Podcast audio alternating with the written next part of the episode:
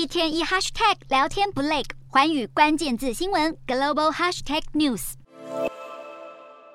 璀璨烟火点亮平壤夜空，因为十月十日是北韩劳动党建党七十七周年，男男女女在欢快的乐声中载歌载舞，尽情欢乐。除了夜晚有烟花相伴，领导人金正恩也在白天前往咸镜南道，也就是丰溪里核试验场的地点，出席温室的竣工剪彩仪式。金正恩眉开眼笑，毕竟最近在国际社会抢尽版面，一次又一次的试射还不够。北韩官媒十日又公布一张又一张的照片，秀出领导人金正恩。从九月二十五日开始到十月九日，亲自试导部队，并且指挥试射，包括堪称北韩伊斯坎德尔的 KN 二三、火星十二弹道飞弹等等，而且还首次在水库发射潜射飞弹。接着大呛，没有必要与敌人对话。听到这番话，南韩总统尹锡悦也开口回敬。南韩敦促平壤当局收手的同时，也认为北韩可能动用常规武器发起局部挑衅，因此以高度戒备。除此之外，南韩也要拉拢盟友，强化韩美以及美日韩合作，才能阻止恶邻居一再作乱。